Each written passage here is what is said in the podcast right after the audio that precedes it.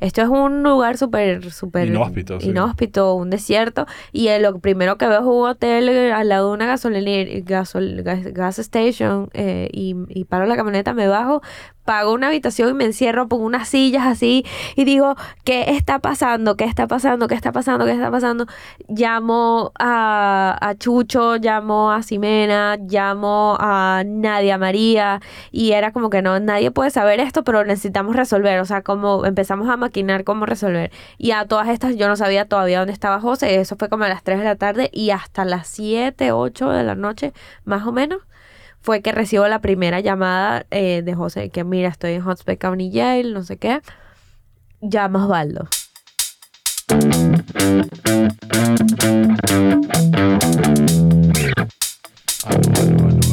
Ahí está. Bien, tienes. Adrián. Todo bello. Hola Silvia. Hola, ¿qué tal? Bien, ¿y tú?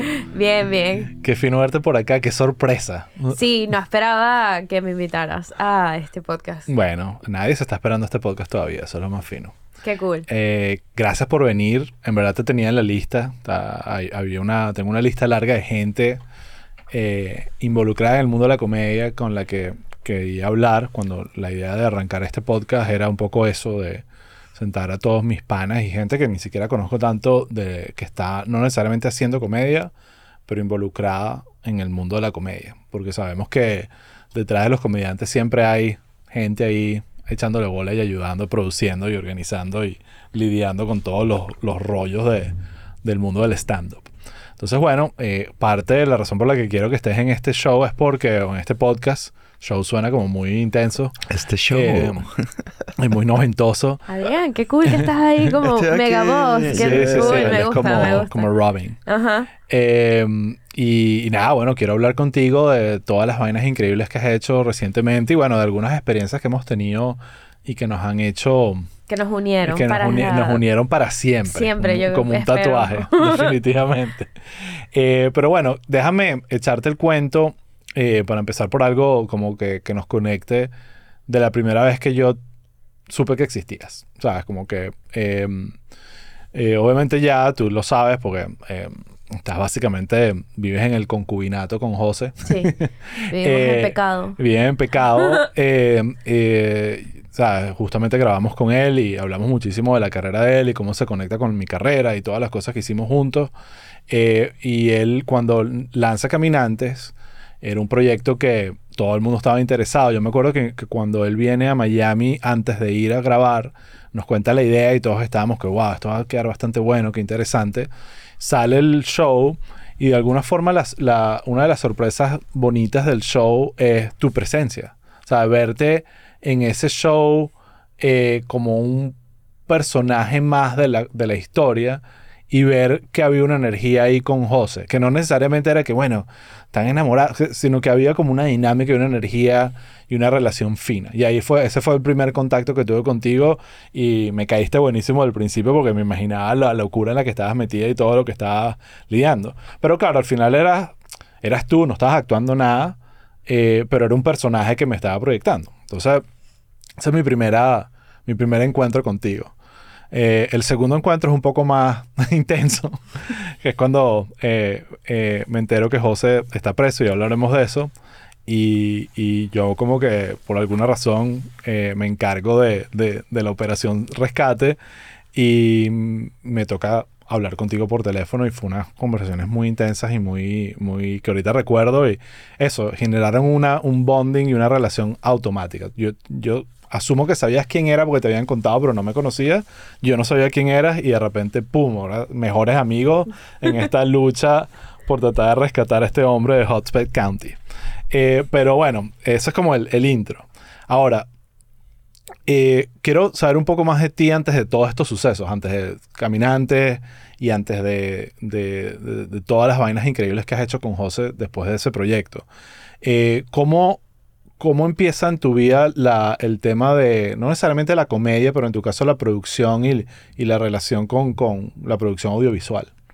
Eh, bueno, gracias, Os, gracias Adrián por, por, por invitarme. Es, em, la verdad, la producción llegó a mí, yo no lo estaba buscando, o sea, es algo como... mm, que, que usualmente de niño no imaginas quiero ser productor, o sea, no. No, uno cree de niño que todo está hecho, que, que Sí. na- nadie tiene que encargarse de hacerlo. Y, y, no, y no hay muchas referencias, o sea, obviamente dentro de, de, de mis ilusiones, obviamente siempre me, me, me había interesado el tema de, de, de Hollywood y los artistas y, y todo esto, pero no sabía el approach para llegarle ahí porque en mi, mm, es muy característico de mí no estar al, ah, al, al frente, o sea, soy una persona un poco eh, obviamente eh, más eh, tímida, o sea, no, no me veía como, por ejemplo, gente que sí desde niño sueña con ser cantante, ser artista, ser comediante, lo tienen bastante claro porque son, tienen esa carisma desde siempre.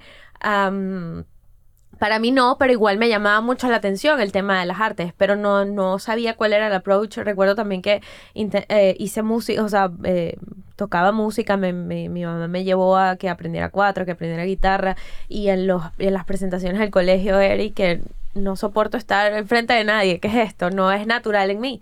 Eh, y la producción fue como una sorpresa. Yo, mm, bueno, eh, estudié... eh, Todo esto en donde? En Caracas. ¿no? En Caracas. Tú eres caraqueña. Caraqueña. Nací en Caracas y todo en Caracas. ¿Qué colegio estudiaste? Estudié en uno que se llama Nuestra Cena del Carmen, seguro no lo conoces. Está Claro que sí, y creo que Valerie estuvo también. ¿Sí? Creo que sí. No lo sé. No. lo sé, no lo sé. Capaz. Pero bueno, está ahí, eh, es un colegio que, bueno, quedan los símbolos cerca de la Universidad Central de Venezuela. Yo soy de Prado de María, o sea, de una zona eh, del oeste de Caracas. Este. Y también, pues bueno, crecer ahí es, es un. eh, te, te- te- te da la idea de un poco de una vida más convencional, de, bueno, no sé, estudiar, no sé, para ser profesora, no sé, X. Eh, y cuando terminé el colegio, eh, bueno, la verdad es que no me fue bien en pruebas universitarias tampoco, ni para entrar a una universidad pública. Eh, fue bastante frustrante, o sea, tenía muchos... ¿Qué querías hacer en ese momento? Estabas como, ¿cuál era tu plan? No, mi plan era poder estudiar algo. Creo que cuando uno es eh, tiene esa edad, uno lo que quiere es como eso, poder complacer la idea de los padres de estudiar algo, porque no te quieren, sabes, y que tienes que estudiar algo, tienes que estudiar algo, pero claro, estás frustrado, no entras a una universidad pública, eh, no tienes eh, quizás los recursos para una universidad privada y terminas escogiendo una opción que es la que hay y entras ahí y bueno, estudié publicidad y mercadeo. De hecho, eh, no o sea, terminé la carrera, pero no me gradué, o sea, fue así como que entendí Ujú. que no servía para, o sea, esos años que pasé ahí, cuando entregué tesis y todo, fue que esto no, esto, esto es mentira, esto no sirve para nada. Eh, empecé a buscar pasantías, eh, me gustaba mucho la radio, la radio, escuchaba mucha radio. eh, ¿Qué te gustaba en esa época? bueno, eh, me acuerdo que escuchaba full a Tom Monasterios eh, con... Siempre se me olvida el nombre de- del compañero que estaba con Tom Monasterios y estaba también Julia Pardao que tenía un programa a las 11 de la noche que se llamaba Los hijos de su madre. Sí, me acuerdo. Wow, y era alucinante. Yo me metí, o sea, era, estaba en la radio de la casa, la ponía en la noche, a las 11 de la noche, a escuchar ese programa en particular. eh, perdón que se me fue el nombre de- del otro compañero. Y, y no sé, me llamaba un poco la atención como que qué pasará detrás de todo esto. O sea, como que cómo lo están viviendo ellos ahí. Y bueno, tenía eso, como la radio eh, era muy, muy llamativa para mí, obviamente en el colegio, los programas de las mañanas, cuando, cuando uno iba, sabes, yo tomaba el, el- la camionetica, como la llaman allá, y escuchas la radio, los programas de la mañana, y era interesante. Y había una vacante para hacer una pasantía en la radio, yo empecé en la Mega, Ujú. en la Mega eh, de Unión Radio allá en Caracas. Y mm, de hecho audicioné para audicioné. eh, y, o sea, fui a entrevistarme a un programa que era el de, de 9 de la mañana. Ujú. Era la que tenía vacante, pero no me llamaron. Ok. Mi currículum quedó corriendo por allí en la Mega y me llamaron para Calma Pueblo en la tarde. Y ahí sí quedé. Y yo, ok, quedamos. No, como, no esperaba quedar, pero quedé y fue como un cambio en, en, en mi vida. O sea, nunca había, de hecho, o sea, de verdad, nunca había sentido que, que, que algo o sea, como esas decisiones, de esos rumbos de la vida, me iba a cambiar tanto como yo era y, y- y me iba a mostrar realmente quién era yo. O sea, Sí. fue como, este, vas a quedar aquí y vas a ver lo que realmente eres capaz de hacer. En mi mente siempre eh, había muchas inseguridades, muchas, eh, como creer que no era capaz Complejo. complejos, un montón de, de cosas mentales que se fueron quitando, dejando atrás porque quedé en este lugar y empecé a hacer un trabajo por primera vez bien, gente con demasiado eh, eh, profesionalismo, eh, estaban aprobando lo que yo estaba haciendo y para mí fue eso, fue, fue revelador, o sea, fue un cambio en la vida, o sea, la producción llegó a mí para hacerme lo que soy.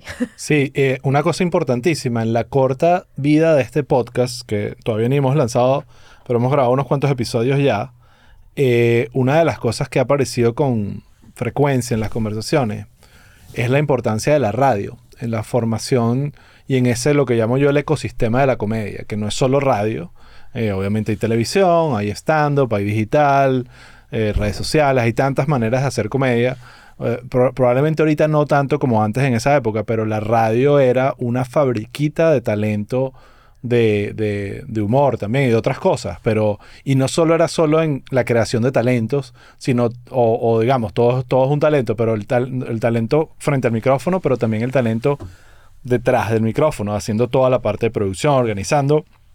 Y irónicamente, como dices tú, es un trabajo que no se ve y que parte del, del- del lograr, el, parte del éxito de ese trabajo es que no se sienta que existe, que todo está fluyendo bien y que, Que y es que no está magia, pasando sí. nada y que estos chamos llegaron ahí y dijeron unas cosas geniales y esos invitados llegaron de la nada y eso fluyó como que la vida es perfecta. Y en verdad hay un trabajón y una paridera y uno cuando va a estos programas de radio, yo me acuerdo que uno estaba aquí hablando y tal y la, y la voz de la radio y todo, pero detrás había corredera, papel, alguien firmando una vaina para que leyera, o sea, había como mucha dinámica. Entonces, la radio, de verdad, eh, la- o sea, hay mucho que agradecerle a la radio como persona amante de la comedia y no, eso no solo en Venezuela, en el mundo. Eh. Tiene una influencia muy importante que probablemente ahorita se ha perdido con, con los podcasts y las nuevas tecnologías donde ya la radio lineal no es tan relevante, pero, pero igual ahí dejó la formación muy clara. Entonces entras a Calma Pueblo y cómo, cuéntame esa experiencia, cómo te fue. Ahí me imagino que conoces a José y, y empieza como esa dinámica. Echa un poquito el cuento de esa etapa de tu vida.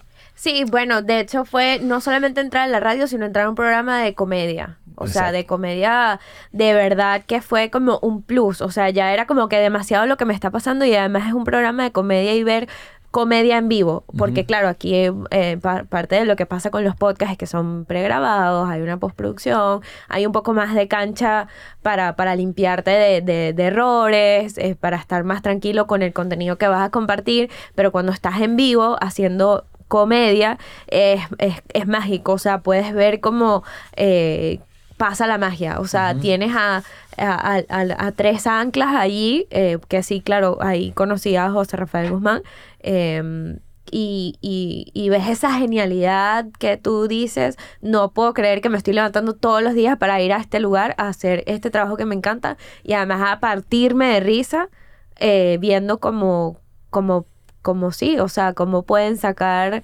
una, un chiste de, de, de lo que sea realmente. Obviamente en Venezuela en ese momento eh, se fue... mm, estaba muy complicada la cosa, eso fue en el, yo entré en la Mega en el 2015 y Calma Pueblo lo cerraron en el 2017.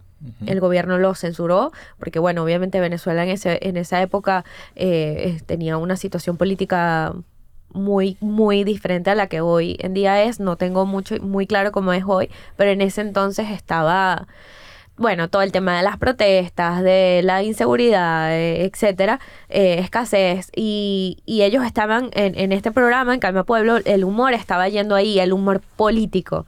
Que, que no es, que, es- que es otro tipo de humor. O sea, es como, este, era de alguna manera también tú sentías que estoy haciendo algo por mi país en ese momento. Sí, claro. Este, estoy, estoy trabajando, estoy comunicando y estoy mostrando de que, bueno, estamos en una situación de mierda, pero igual podemos reír. Ya tú conocías, me imagino en ese momento, eh, antes de entrar a Carmen al Pueblo, el trabajo de José, el trabajo de, de- de Manuel y de, y de Vero. Era, eh, ellos eran- ma- tenías una referencia de quiénes eran, eras fan de ellos, cómo era esa, cómo se rompes Bueno. esa percepción con tu realidad. La verdad es que no era fan. Ok. Mi relación con la comedia eh, y con los comediantes en Venezuela era prácticamente nula. Eh, yo sí, bueno, eh, yo sí veía sitcoms, por ejemplo, era lo que más me gustaba ver y, y era como eh, mi relación más directa con la comedia era con los sitcoms.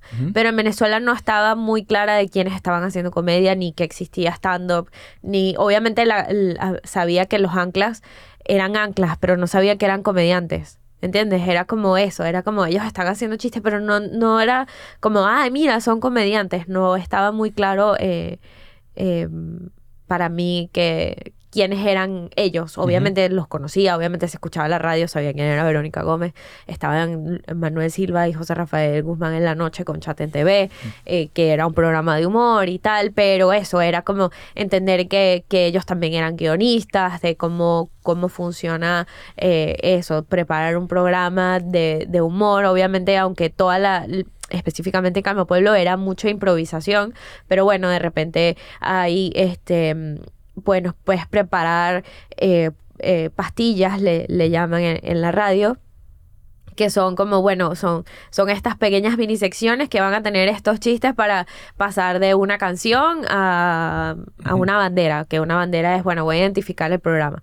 Entonces, y hacer esas, y es- eh, hacer esas banderas también con chistes, o sea, es como completar el trabajo que ellos están haciendo. eh, Darle estructura y orden y... Claro, con el, con Ujú. el, con, con el guionista realmente. Entonces, eh, sí, eh, era eso. Mi relación con la comedia era simplemente ver, ¿sabes? Sitcoms. Me- ¿Cómo era tu dinámica en cada... o sea, era un, un, un programa de lunes a viernes. de lunes a viernes. ¿Cómo era esa dinámica todos los días? ¿A qué hora te despertabas y qué hacías al llegar? Bueno, yo me despertaba a las 4 de la mañana. Wow. Eh, porque el programa era a las... O sea, eh, pasó de la tarde a la mañana.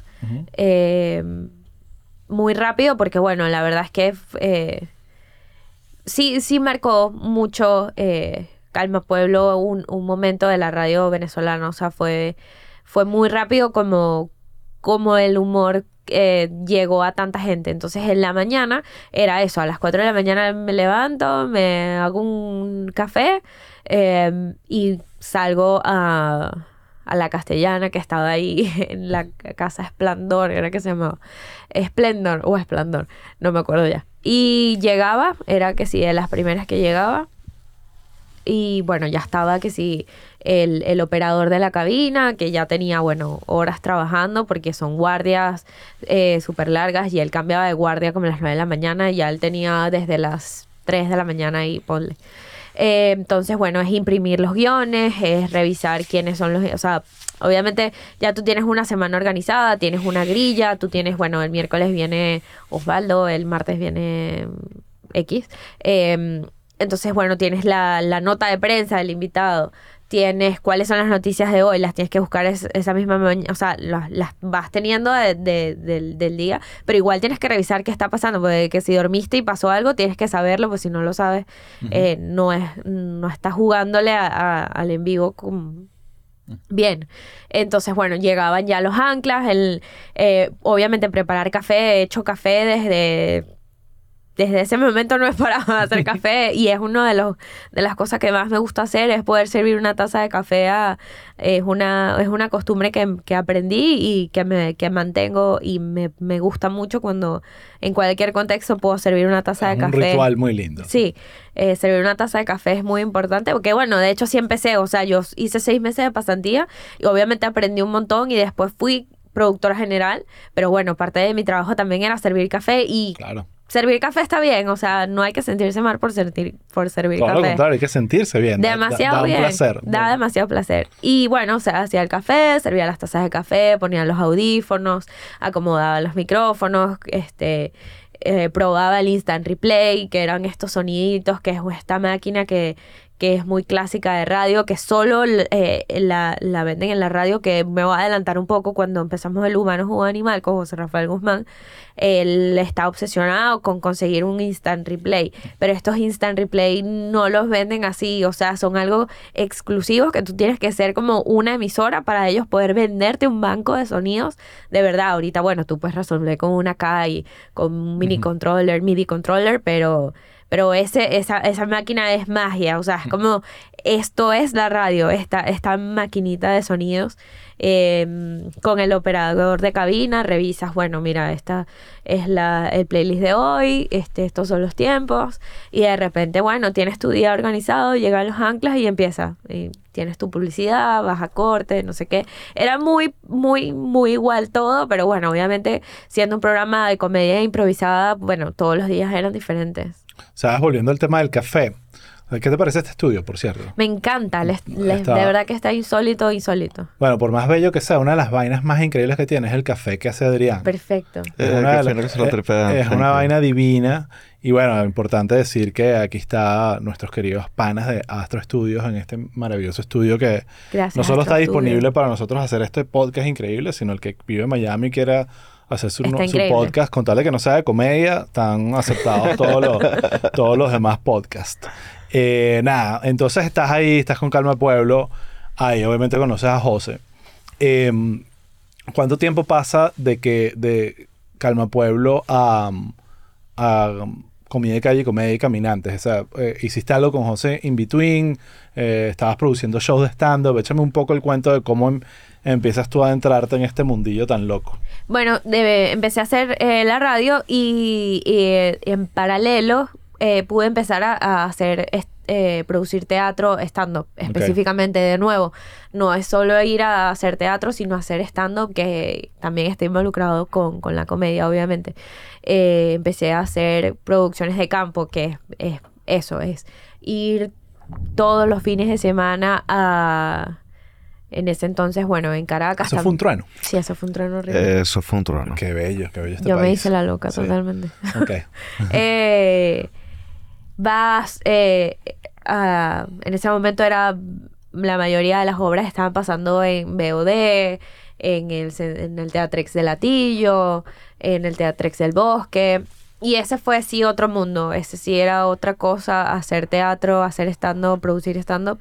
Entonces, bueno, ahí también tienes que probar luces, tienes que probar micrófonos, tienes que ver cuántos tickets hay, tickets de cortesía. ¿Y con quién eh, estabas haciendo todo esto? ¿Quién era tu grupo? ¿Estabas trabajando para alguien? Sí, ¿Estabas- estaba trabajando para, Ok. para una, una empresa de comedia en Venezuela. Ok, En perfecto. Caracas. Ok. Eh, que de hecho Verónica Gómez me recomendó. Ok. Entre, porque ya, bueno, estaba trabajando con Vero en la radio y radio eh, y Verónica me recomendó eh, a- a- para hacer stand-up, para producir stand-up. eh, y bueno, ahí aprendí mucho del tema de, de, de luces, de, Trabaja con un montón de locos, ¿no? a trabajar. Bueno, ahí sí, obviamente tuve la oportunidad de trabajar con más comediantes. O sea, trabajé con Nanutria, con Chucho Roldán, con Daniel Pistola, con eh, la Nadia María, eh, Daniel Enrique, Sebastián Gutiérrez, este, y eh, José Rafael Guzmán también eh, empecé a ser más independiente. O sea, esto era como con esta empresa que me tenía contratada y con José Rafael empecé a ser más independiente. Eh, empezam- él tenía una obra que se llamaba Homo Sapiens y entonces como a los años, ya que yo tenía produciendo, eh, empecé a producir para José Rafael Guzmán su- sus obras también de stand-up. Ok, ahí empezó todo. Ahí ya- empezó todo. Ahí empezó todo.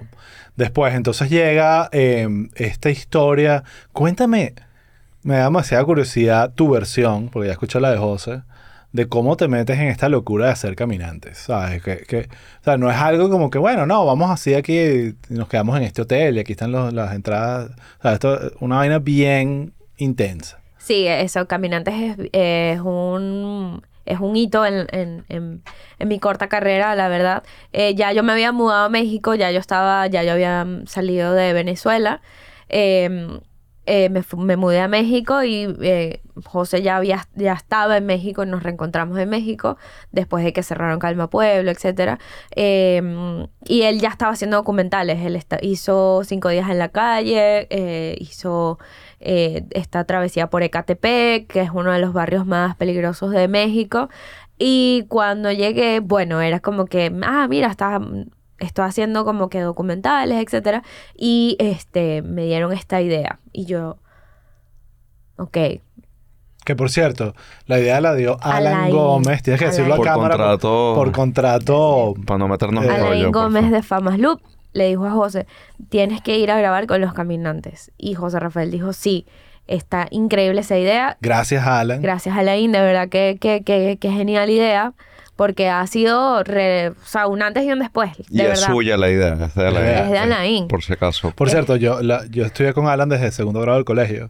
Para mí es Alan. Entonces yo veo a todo el mundo diciendo Alain. Alain. y ¿Qué coño? Ahora ya Para ni mí es siquiera- Alain y de Alain de Famas Loop. Sí. este, que dio la idea de caminantes, de hacer caminantes. Eh, y yo como que, ok, bueno, pero estás consciente de todos los peligros que esto conlleva. O sea, no solamente es que, que voy a hacer la preproducción de que te vayas a ir a esta travesía, sino que realmente te puedes morir. Sí, sí, yo lo voy a hacer. ¿Y vas a ir solo? Sí, yo y que no. O sea, imposible. Imposible que vaya solo. O sea, no hay manera. Obviamente yo súper asustada también. O sea, no es que yo estaba. No es que querías. No es que yo me estaba muriendo Pero por ir. obviamente Pero es parte de la chamba, pues. es parte de la chamba y estoy seguro que había algo que te traía a ir. No era solo déjame proteger a José. ¿sabes? No, no, era como que, o sea, es, es- es- no es proteger a José, es proteger el trabajo, o sea, Exacto. es proteger la producción de que realmente salga bien este material y que no... Que y no si se vuelve que "Ay, se me olvidó grabar. No, y si se muere es como que también es un buen material, pero hay que proteger. Alguien tiene que grabar la muerte. Alguien tiene que traer el disco duro. Claro, alguien tiene que traer eso. Este, y bueno, eh, pero obviamente me daba miedo y quería, bueno, saber también qué, qué pensaba mi, mi mamá, mi papá. Y bueno, llamé a mi papá y mi papá me dijo, sí, o sea, esa fue como mi, mi, mi gran paso, Empuje, pues, fue sí. como, sí, un empuje que si mi papá me dice que sí, ya, o sea, lo, lo hago, obviamente me da... Qué admirable tu papá porque probablemente lo más fácil hubiese sido convencerte de que no lo que hicieras, no. pues, ¿no? Así Sí, que- no, mi papá siempre fue como que muy de sí, vale, hazlo, obviamente con mucho cuidado, pero, pero no lo dejes de hacer por miedo, o sea, por miedo no dejes de hacer nada. Y bueno, fue así como, bueno, mira, hablé con mi papá, mi papá me dijo que, que, que sí, vamos a, a hacerlo. Y bueno, empezamos a eso, a, armar equipos, eh, a armar, ¿sabes? Rutas, a, contactar gente que, que estuviese involucrada mucho en el tema eh, de, de los migrantes que estaban caminando haciendo esta ruta y, y la verdad es que cuando llegamos no, no, o sea, llegamos a Cúcuta, que fue como el punto de partida. eh, y ahí, bueno, ya empezamos como hablar con refugios, hablar, hablamos este, con, con, con líderes eh, de, de- de los mismos caminantes que, que, que ya tenían trazado como que, bueno, mira, ellos usualmente hacen esto, o sea, es, es, es- hasta Bogotá por lo menos es esto y ya en Bogotá, bueno, tienes que conseguir otra gente y ver cómo es la ruta hacia abajo porque idea, idealmente no, eh, la idea principal era llegar a Lima. Imposible. Mierda. Imposible. Hay gente que lo hizo, hay gente que lo hace, hay gente que está en Lima. Llegó caminando a Lima, llegó caminando a Argentina, llegó caminando a Santiago. O sea, Qué locura. es, es, es, es demente. Como, como, como de verdad pasan estas cosas. Y bueno, eso, llegamos a Cúcuta. Y a, a pesar de que había mucha información, era todo como muy yendo en, en el momento. O sea, es como saber de que eh, estamos, o sea, la idea está clara, o sea, es conseguir un grupo eh, con el que podamos hacer historia, con el que se pueda, sabes, conocer un poco más de lo que está pasando dentro de, no nosotros dos como como caminando y ya, sino conocer a la gente que está caminando de verdad. Y también la idea era eso, o sea, no vamos a ir eh, llenos de, de comida o con... Era ir como lo más similar a lo que ellos estuviesen Claro. los caminantes estuviesen, las necesidades que estuviesen pasando para poder nosotros vivir dentro de lo posible lo que ellos también están viviendo. Y bueno, así pasó hasta que llegamos a caminando nosotros solos hasta Pamplona, eh, que fue que conocimos al grupo de caminantes eh, de, de, de Cúcuta Pamplona, caminamos un día y medio, nos dieron una cola que nos adelantó un par de, de, de horas, llegamos a Pamplona, en Pamplona conocimos a los caminantes que, nos, que los acompañamos el resto del camino eh, hasta Bogotá. Y, y- y fue perfecto porque al final ellos también iban a Bogotá y a nosotros nos sirvió muchísimo como para, para el hilo de la historia que, que los caminantes llegaran a Claro. Bogotá. No, y, y como espectador también es más que suficiente para entender el, el parto y la, y, y lo, y, o sea, la, la- la travesía, pues. O sea, no hace falta llegar a Lima para, heavy, para entender eso. Em, esa pieza es increíble. Yo me acuerdo que cuando lo vi salió, estaba muy orgulloso del trabajo de José. Estaba, estaba- era como una cuestión que me sentí que había eh, pegado en muchos niveles, que era comedia exquisita, que había el lado emocional con, con los protagonistas que él presentaba ahí, que eso hablamos bastante, incluyéndote a ti, pero también a los, a los caminantes que estaban ahí por razones no documentales. Eh, y, y me pareció una maravilla y bueno, ahí es donde te conozco, digamos, en pantalla, ¿no? Eh, ¿Cómo sentiste tú eh, una vez ya se termina el proyecto, eh, se vuelven a México, lo editan, lo lanzan? ¿Cómo, ¿Cómo percibieron ustedes la reacción de Caminantes y todo lo que se generó gracias a eso? Es que es una es un material que, que es histórico. O sea, es algo que obviamente hay mucho hay mucha gente que, que ha documentado esto, pero como lo hizo José Rafael en comedia, además, mostrando realmente que, que, que creo que es mucho su marca de, de poder hacer humor de las tragedias, ya lo sabemos. este, creo que, eh, y desde, desde la perspectiva del mismo caminante, o sea, de, de poder conectar con esas historias, no porque yo te lo estoy contando, sino porque un caminante eh, está frente a la cámara y está, mira, yo voy para adelante, yo quiero llegar a este lugar porque yo quiero vivir una vida mejor y ya está, o sea, no, no, no hay agenda política detrás de esto, es simplemente me voy caminando porque es que quiero una vida mejor y es y mostrarlo además tan claro y con humanidad y con humor eh, es una explosión de contenido o sea es un Bueno, eso se tradujo en muchísima prensa, festivales en los que participaron y un montón de... Y también la inspiración de continuar haciendo cosas, ¿no? claro Eh, una, después de eso, para seguir avanzando con la conversa, sigue, se, siguen haciendo, porque José me explica que todo esto entra en el paraguas de comedia y comedia. Y eh, irónicamente él decide, voy a hacer uno más light, ahora no voy a tener que cruzar eh, eh, de eh, Cúcuta hasta Bogotá y toda la vaina, vamos a hacer un viaje por Estados Unidos. Entonces ahí yo me acuerdo que se vienen a Estados Unidos, creo que ahí nos conocimos, probablemente, no sé si... No, mentira, no nos conocimos, eso fue después. Pero sé que José estaba en Estados Unidos y que, ya me acordé, el plan era conocernos al regreso. Al Y él me escribía, prepárate cuando llego, voy con un montón de vainas, vamos a gozar. Y había todo un plan, me acuerdo que Led, Ximena, todo el mundo estaba como que contento de que, coño, ya finalmente iban a llegar de esta travesía que estaban haciendo eh, por los Estados Unidos, que fue esa temporada de, de comida calle y comedia en Estados Unidos. Pero, como tú dices, a José a veces a propósito, como Caminantes o como la, la que se lanzó la indigencia en México, eh, busca el problema, pero a veces no lo busca a propósito y en este caso se metió un problema que probablemente califica por ahora, espero que sea el problema más grande que se ha metido en su vida y quede así. Eh, entonces, hablemos un poquito de esa experiencia. Yo sé que es rudo y que, y que bueno, lo fino es que ya pasó.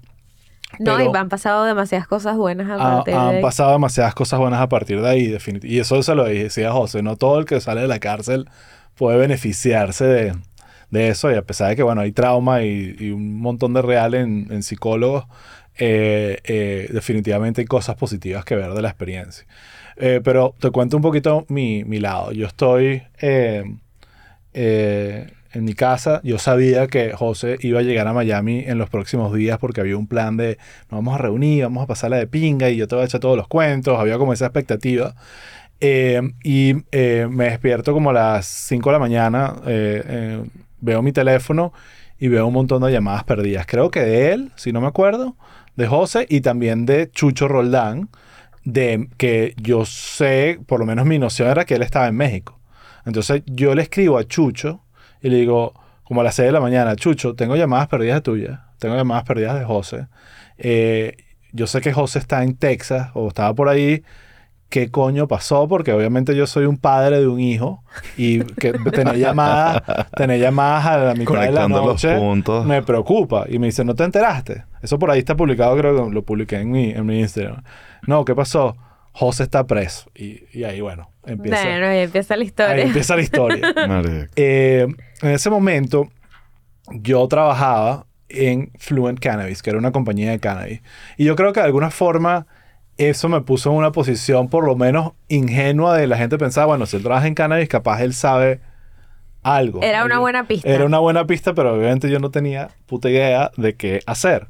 Yo llego a la oficina muy preocupado porque obviamente estoy entendiendo, como empezando a entender la magnitud. Esto no es que te paró unos PM o, una, o, la Policía Nacional y tú le pagaste unos reales. O sea, era como que aquí esto es serio. Entonces empieza esa vaina y alguien, creo que probablemente Chucho me pasa tu contacto. Yo me acuerdo perfecto, lo tengo como una imagen clara de estar ya en la oficina teniendo mi primera llamada contigo. Y conocer a alguien, yo sabía quién eras tú por caminantes, pero no había hablado nunca contigo. Y que la primera llamada haya sido tan horrible en el sentido de que lloraste y, está, y, y yo diciendo, ¿sabes? Como tratando de explicarte en el peor que estábamos metidos, no, no- lo tengo con mucha claridad, pero me acuerdo que fue muy dramático. Yo sentí que automáticamente te convertiste en mi hija, yo te adopté y dije, ok, aquí vamos a resolver este peo juntos. Eh, y lo que son las vidas, pues yo siempre digo, a veces es talento, muchas veces es suerte y estar en el lugar adecuado. Esto es un cuento que casi nadie sabe y, y habla de, a veces, la suerte.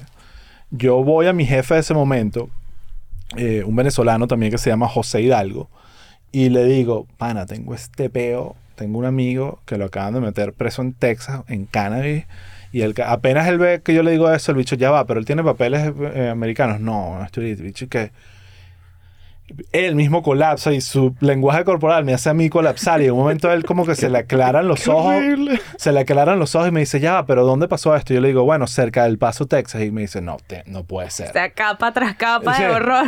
Te- y me dice, no puede ser, pero tú- me dice, ¿tú sabes quién es el, el- el hijo del alcalde de- del Paso? Y que no, ¿quién? Wake Margo. Y Wake Margo es un chamo que trabajaba conmigo que sí, en, mi- en- en la misma oficina. Era el hijo del alcalde de What? la población más cercana, digamos, porque no, él estaba en Hotspot County, que no era necesariamente el paso, pero era A lo una más, hora del paso. era lo más cercano que había. Y realmente eso, es- ojo, esto no es como otros países de América Latina donde por ser el, al- eh, No, ser el pero como alcalde, que coño te dicen a quién llamar, te me dieron guían, literalmente, brother. mira, estos son los abogados con los que tienes que hablar. Me dieron los contactos adecuados para resolver el problema. No me lo resolvieron, No, nunca, pero, pero nos dieron, nos dieron. Y aquí hay muchas historias que también quiero que cuente. Porque bueno, empieza eso, entonces bueno, ok, hablo con el ¿Cuáles son las probabilidades, bicho? Hay- cero. o sea, verdad. Sí. Eso, eso es una vaina que de esas que tú dices, wow, como que sí, hay, hay un poco de el- la teoría de la simulación sucediendo en, en todo esto.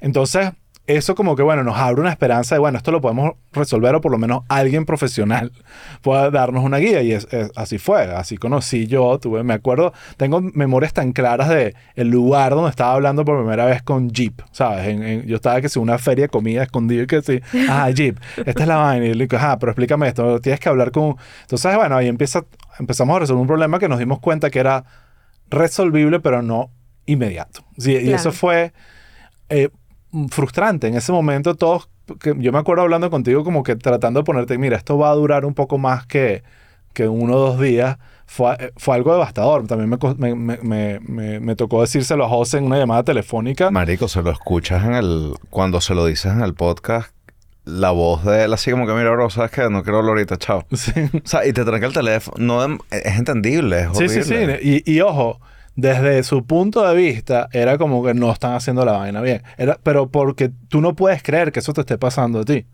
Y, y, y porque es una vaina bien absurda. Entonces, ahí pasábamos, y esto todo también paralelo era hiper secreto. O sea, aquí eh, parte de la decisión fue, se entera un grupo mínimo, que fue lo que yo llama el grupo de rescate, que era o los, o los financistas, o los operadores, o, o- los life coach, que era Valerie, que era la que mantuvo a José sano en, en la cárcel mientras estaba todo este proceso. Pero yo, yo cuento esto un poquito, porque es importante entenderlo, que eh, parte del problema cuando nos empezamos a entender era el estatus migratorio de José. Porque si José hubiese sido un ciudadano, incluso un residente, paga su fianza, que me acuerdo eran 2.500 dólares, que créeme, para salirte de una cárcel como esa, 2.500 dólares Es una es, lo más fácil del universo. Y tú te vas para tu casa y resuelves tu peo Desde tu casa. Desde tu casa. Y, se- y si te Con un va- botín, ¿no? Si te lanzan una sentencia y tal, bueno, tienes que pagarla, pero por lo menos todo el proceso lo resuelves de tu casa y no desde la cárcel. ¿Qué pasa?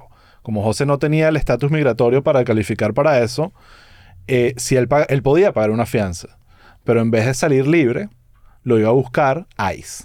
Y estamos hablando de ICE, no de Biden ahorita, que es un poquito más, igual es bien intenso, el ICE de Trump. El ICE que era, y yo me acuerdo hablando con, creo que la- el nombre de ella era Iliana. Ileana. Iliana, sí, ¿no? Ileana Gutiérrez. Iliana Gutiérrez, la, la abogada de inmigración, ella me dice, Os, yo, bueno, no sé si me decía Os, pero Y, señor perdón, Graciani". y la fianza era lo mismo. ¿Ah? Era lo, mi- lo mismo para residente o no residente, la única Lo diferencia es que lo buscaba ICE. Exacto. Claro. ese- ellos O sea, no el propósito de Mamás a la cárcel fue el- su carrera aquí. no solo su carrera, sino evitar el centro de detención de ICE. Porque Claro, lo- porque la ICE es un centro de detención para migrantes en unas condiciones que que no, Osvaldo sabe- sabrá un poco más, pero la verdad, bien denigrantes. Ah, ok. Bueno. no es que lo deportado. O sea, de una para otra cárcel. Claro. otra- Solo que peor. para Claro, peor. porque- Y eso es lo que me decía, Ya. eh, eso es lo que me decía Iliana. Iliana me decía, y ella también se lo decía a José cuando tenía la llamada con él. Yo sé que ahorita tú crees que estás en el infierno, en el peor lugar del mundo. Pero eso, esa percepción te va a cambiar rapidísimo cuando vayas a un centro de detención Claro. de ICE. De bola. Eh, entonces, había como una advertencia de todo. Y además aquí, tú lo sabes, hablamos con todos los abogados del planeta, de todos los tipos, segunda opinión, tercera opinión, quinta opinión, sexta opinión, todas las opiniones y todo, aunque todos tenían opiniones distintas en algunos puntos, todos coincidían que se quede ahí, que no salga de ahí, vamos a resolver este problema y vamos a limpiarle los cargos, hacerle todo lo que tiene que hacer, pero se tiene que quedar ahí porque Desde si, ahí, si claro. entra el proceso de ICE, eso va a ser meses y meses y meses para que termine deportado igualito. Entonces, qué rudo decirle a José, y también tú que estabas, tú estuviste con él. O sea, tú eres la única persona que estuvo en ese momento cuando los detienen y pasa todo el cuento que si han visto el especial Es de stand-up o si han escuchado algo, ya, ya sabrán, o el podcast, ya sabrán cómo habrá sido. Eh, pero fue muy rudo poder manejar ese tipo de cosas que eran como que, coño, eh, tenemos que decirle cosas a José que no quiere escuchar en un momento donde está muy eh, delicado emocionalmente y con muy pocos recursos, o sea, lo que, te- lo que él estaba viviendo, nosotros lo, él no los contaba, pero nunca lo vivimos. Entonces, eh, una de las preguntas que te quiero hacer, muchas que me echas el cuento de toda esa experiencia, pero todo esto pasa, tú estás en Texas, él entra a la cárcel, a ti no te meten presa, lo cual es una excelente noticia para todos. Y tú estuviste ahí en cuánto tiempo? Estuviste unos días más porque fuiste- lo fuiste a visitar y como para más o menos entender qué estaba pasando. ¿Cuánto tiempo estuviste en Texas antes de volverte a, a Florida? Eh, bueno, sí, estábamos haciendo este viaje, obviamente eh, la idea era eso, volver aquí a Miami y, y- tener como un gran festín de que se logró este, este, este sueño de, de cruzar Estados Unidos, que también, bueno, obviamente veníamos de dos meses y medio manejando un cansancio insólito, o sea, es súper agotador grabando contenido, eh, sabes, con, para que, eh, con, con un estrés de, sabes, de, de poder tener un material que, que, que funcione tanto, porque vienes como con, con, con, con caminantes detrás, que fue una, un, un, un súper éxito, realmente, la verdad, sin, sin, Sí. sin ser mojoneado, pero sí, Mojonéate. Sí, este, y era como que esa presión grabando, manejando, eh, durmiendo en campamentos, durmiendo en hoteles, etcétera, y, y, y, y pasa esto y es como te desplomas, o sea, por unos segundos te, te, te desplomas y dices, ok, esto cómo se va a resolver. Entonces, obviamente, eh, em, me acuerdo que, que la, la, yo no sabía dónde estaba José, no, no, cuando se lo llevaron no, no me dijeron dónde estaba, o sea, ni a dónde se lo iban a llevar. Y mm, y tú te Eh, quedas con el carro. Claro, yo me quedo con la camioneta eh, y me voy a, al- me paro en el primer, esto es un lugar súper, súper Inhóspito, sí. inhóspito, un desierto y eh, lo primero que veo es un hotel al lado de una gasolinera, gasol, gas, gas station eh, y, y paro la camioneta, me bajo, pago una habitación y me encierro, pongo unas sillas así y digo, ¿qué está pasando? ¿Qué está pasando? ¿Qué está pasando? ¿Qué está pasando? Llamo a, a Chucho, llamo a Ximena, llamo a Nadia María y era como que no, nadie puede saber esto, pero necesitamos resolver, o sea, como empezamos a maquinar cómo resolver. Y a todas estas yo no sabía todavía dónde estaba José, eso fue como a las 3 de la tarde y hasta las 7, 8 de la noche, más o menos fue que recibo la primera llamada eh, de José, que mira, estoy en Hot Spring County Jail, no sé qué. Llama Osvaldo. Esa fue, llama Osvaldo. Eh, y ahí esas son las llamadas de José, porque estaba, yo tenía su celular y, y fue que, que te llamé, pero bueno, luego llamé a Chucho y le dije, por favor, trata de comunicarte con Osvaldo, este, y así fue como nos conocimos. Qué, qué romántico. que es muy romántico. Wow. No, en verdad nos amamos. O sea, de verdad, sí. de verdad fue una relación de, de amor instantáneo. De, de aquí vamos juntos y, y, ¿verdad? Es un bonding eterno. Es un bonding eterno y bueno, eh, también conocí a Valerie, o sea, fue como, eh, como que... También la amo. que también la, la amo y fue como que ustedes me, en ese tiempo que estuve en El Paso, fueron por lo menos cinco días eh, hasta que volví a la Florida. Eh, La, la camioneta tenía un nombre, ¿cómo es que le decía? Edelmira La Marrona. La marrón. Que por cierto, Wow. Edelmira La Marrona fue como mi, mi lugar de, mi lugar seguro en, en, en El Paso, o sea, porque El Paso no es, no es no Miami. es cool. O sea, El Paso es un lugar súper, súper denso y Sierra Blanca muchísimo más. Este, y, y en- dentro de la camioneta yo estaba así como segura. Era como que no quiero que me bajen de aquí. Y eso fueron como cinco días hasta que volvimos a la Florida y bueno, de ahí fui y vine, fui y vine del Paso, conocí las oficinas de Jeep Darnell, conocí las oficinas de Iliana. No, no, Eh, ya va, vamos a echar el cuento aquí cómo te conectamos con la con el, el alcalde ah bueno ese cuento es increíble. Eh, ah, eh, como que quién fue la primera dama del la la primera dama del ese paso. cuento, por favor. Sí bueno como con, como estaba Osvaldo conocía a Luis Jorge.